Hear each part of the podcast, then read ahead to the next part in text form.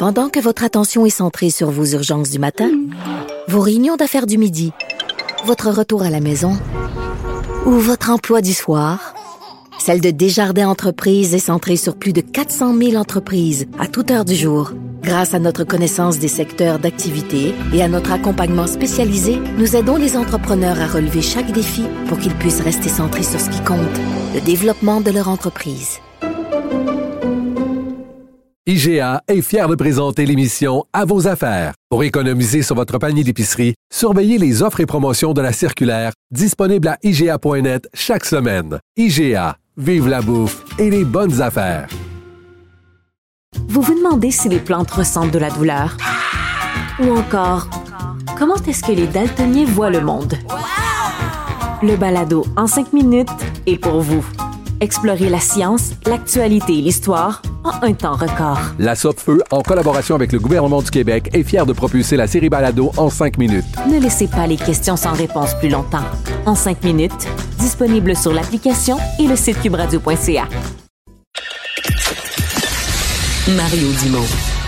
Plus pratique que n'importe quel moteur de recherche. Une source d'information plus fiable que les internets. Pour savoir et comprendre, Mario Dumont. On a ces chiffres euh, qui ont été euh, qui ont été discutés à l'Assemblée nationale à la fin de la semaine passée, qui sont venus dans l'actualité aujourd'hui sur le taux euh, vraiment énorme de faillites. En fait, dans l'ensemble des faillites du Canada, il y en a 60% qui sont survenus au Québec. Et euh, bon, il y avait des explications. On se disait tous que bon, quand les mesures COVID qui avaient aidé beaucoup d'entreprises allaient, allaient tomber, quand on allait arriver à la fin de ces mesures-là, peut-être certaines entreprises qui avaient vécu, qui avaient survécu grâce aux euh, grâce aux différents programmes, ben là, allaient se retrouver. Celles qui étaient en difficulté avant la pandémie, il allait, il allait avoir comme respirateur artificiel, euh, il allait avoir survécu avec les, les, les, les mesures COVID. Mais une fois la COVID finie, euh, il est en danger. Là. Tu, reviens, tu reviens au point de départ. Euh, pourquoi tant de faillites au Québec? Et on s'est posé la question parce qu'il y a le secteur de la restauration qui apparaissait particulièrement fragile. On dit que dans ces faillites-là, il y en aura un certain nombre qui sont dans la restauration. Dominique Tremblay, directrice des affaires publiques et gouvernementales de l'Association Restauration au Québec. Bonjour. Bonjour. Est-ce que vous le sentez dans le domaine des restaurants qu'il y a des fermetures euh, obligées? Ben c'est sûr qu'il y a plus de fermetures là euh, dans l'après-pandémie, mais par contre, je vous dirais au niveau des faillites, ça ressemble pas mal à ce qu'il y avait avant la pandémie là au niveau euh, du nombre et du pourcentage, disons, qui, qui vise le Québec là euh, quand on parle de restauration. Donc, on voit pas beaucoup de différence à ce niveau-là. Donc, on est revenu à ce qui ressemblait avant la pandémie, aux chiffres qui ressemblent à ce qu'il y avait avant la pandémie? Au niveau des faillites, effectivement. Donc, euh, il y a des fermetures de restaurants, bien évidemment, mais c'est pas nécessairement des gens qui font faillite. Il y en a qui arrêtent avant de, de, de, de se rendre jusqu'à la faillite, effectivement. Ouais. traditionnellement, quand vous me dites des chiffres habituels, est-ce que le Québec a plus que sa part de faillite dans le Canada en restauration? Est-ce qu'on a, si on est 23% de la population, est-ce qu'on a traditionnellement plus que 23% des faillites au Canada? Oui, c'est certain qu'on a une, bonne proportion des faillites. C'est sûr qu'il y a différents, euh, différentes raisons qui peuvent euh, expliquer ça. Euh, c'est sûr que euh, il y a des, on a des règles fiscales un peu différentes au Québec en, ce qui a trait à la restauration, entre autres au niveau, euh, par exemple, les pourboires sont considérés comme du salaire, donc c'est une charge additionnelle euh, fiscale pour les restaurateurs. On a plus d'indépendants que de chaînes aussi au Québec, donc c'est sûr que quand on fait partie d'une chaîne, il y a peut-être plus d'accompagnement, de soutien, il y a du marketing qui vient avec ça. Ah oui, au Québec, en proportion de l'ensemble des restaurateurs, il y a moins de franchisés de chaînes au Québec, plus d'indépendants.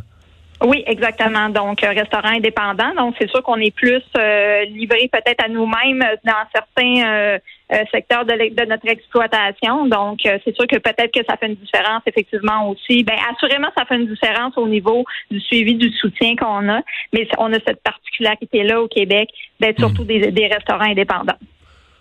Comment va l'après-pandémie pour les finances des restaurants? Je me souviens d'avoir interviewé pendant la pandémie des restaurateurs qui disaient, là, quand on les obligeait à fermer, ben, une fois puis deux fois, ben, ils disaient, ouais, mais là, nous, on survit, mais on accumule des dettes, les gouvernements nous ont fait des prêts, mais un prêt, c'est bien beau, faudra le rembourser.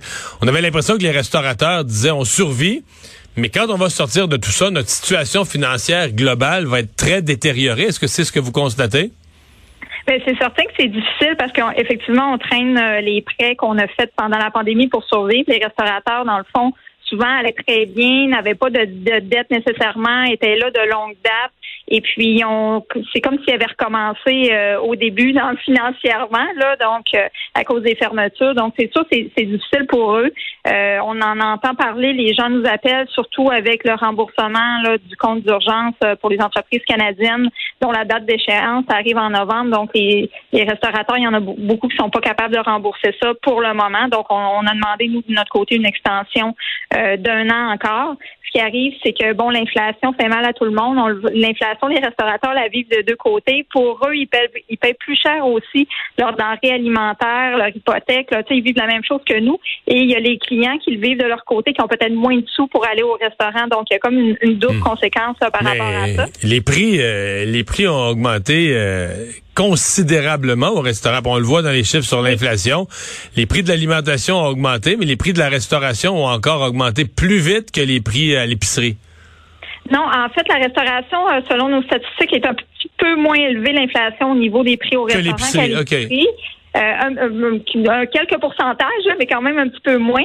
Par contre, c'est sûr que le restaurateur, lui, dans le fond, les ventes qu'il fait de la nourriture, de la boisson, c'est là qu'il fait ses revenus pour tout payer, l'hypothèque, les salaires, etc. Donc, ça se reflète évidemment dans l'assiette. On a augmenté aussi, euh, l'industrie a fait un, gros bout de chemin là, dans les euh, deux dernières années pour euh, augmenter les, les salaires dans l'industrie, offrir des plus belles conditions. Mais c'est sûr que ça, ça se reflète aussi dans, dans le prix d'assiette, encore une fois, parce que c'est de là que viennent les revenus. Donc, malheureusement, hmm. oui, on veut en faire plus, mais l'argent, il faut aller le chercher quelque part. Là, il ne pousse pas dans les arbres pour nous autres non plus. Là. Avez-vous des chiffres? Euh, là, enlevons les années de pandémie qui étaient vraiment spéciales, mais mettons dans les années de, de, de 2010 à 2019, puis peut-être là à nouveau euh, maintenant.